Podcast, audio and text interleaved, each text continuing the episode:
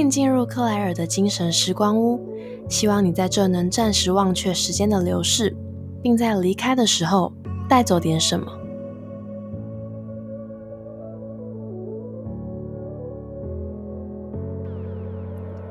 大家安安，欢迎来到克莱尔的精神时光屋，我是主持人 Claire。这是频道的开篇，新屋落成嘛，总要做个简介，所以呢，这集会简单的介绍下我自己。也会聊聊做 podcast 的契机，预计之后会进行的几个系列，以及频道名称的由来。首先就从自我介绍开始吧。我大学呢念的是中国文学系，也就是那种在 PTT 或是 d c a r 版上会被唱粪系的科系。但我呢算是非典型的文学院学生，因为跳脱了普世认定中文系出路的既定模式。大学在大二的时候开始去做一些实习的准备。后来一路从品牌顾问业、金融科技到社会企业，再从毕业后的食品新创到现在的娱乐产业，其中呢也包含曾在海外工作的经历。此外，我对于独自背包旅行还有国际职工有很大的热忱，也累积了不少相关经验。那这其中的精彩故事，我之后也都会慢慢的来分享。那为什么会想要做 podcast 呢？主要是前阵子毕业季嘛，七八月的时候。有不少学弟妹来请一些关于写履历啊、面试，亦或是人生选择的问题。在聊过之后呢，他们都表示，嗯，蛮有收获的，也不像原先那么迷惘了。得到这样子的回馈，我其实很开心。另外，也是因为觉得自己这阵子的生活有一点小单调，对于不忙碌就浑身不对劲的我来说，太难受了。索性就来讲讲话，说说故事，练习输出。除了利己。也希望能够稍微达到利他的功用，所以希望将一些自己的亲身经历还有故事分享给不管是社会新鲜人或大学在学生，因为你们现在正面对的迷惘和焦虑，我也都曾经历过。接下来介绍之后会聊聊的系列，主要有四种类别。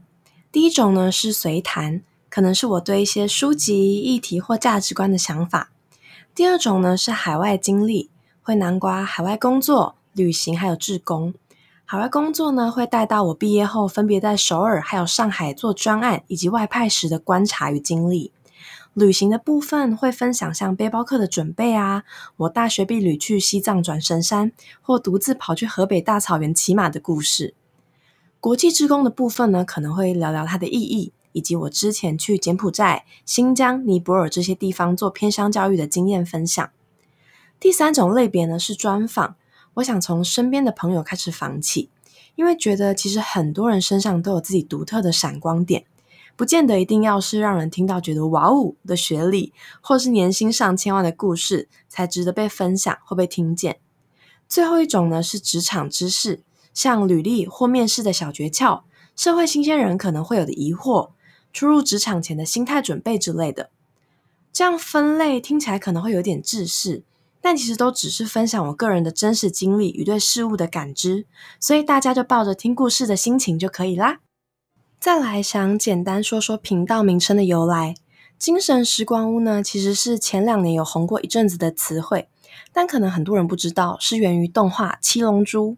它是一间神奇的屋子，在里面度过的一年，相当于外面世界的一天，而只要进去再出来，能力就会整个 level up。我觉得它和 Podcast 有着异曲同工之妙，因为当你戴上了耳机，选择了一个自己想听的频道，就好像进入了只属于你的世界，外头的一切在当下都与你无关，对时间的流逝也相对的无感。另外，我也希望当房客们离开这间屋子回家时，都能带走点什么。如果能为你循环往复的日常注入一点点的能量，我就很开心了。最后呢，来个简单的小预告。正式版的第一集会是聊聊贯穿我截至目前人生的一个核心概念，就是贾伯斯曾提及的 connecting the dots。这个概念大致上是说，你无法预先串联起目前又或者是过往人生里那些看似无关的各个节点，只有在回首时方能明白，这些节点其实会在某个瞬间串联呈现，也可能为你的人生带来改变。翻成白话文就是。你不知道自己现在在干嘛？没关系，以后你就知道了。各位房客们可以期待一下啦！以后的每周四晚上十点，我们在这间精神时光屋不见不散。若你有任何回馈，无论好的坏的，都欢迎留言或寄信给我，信箱连接在频道简介哦。就这样啦，我们下周四见，拜拜。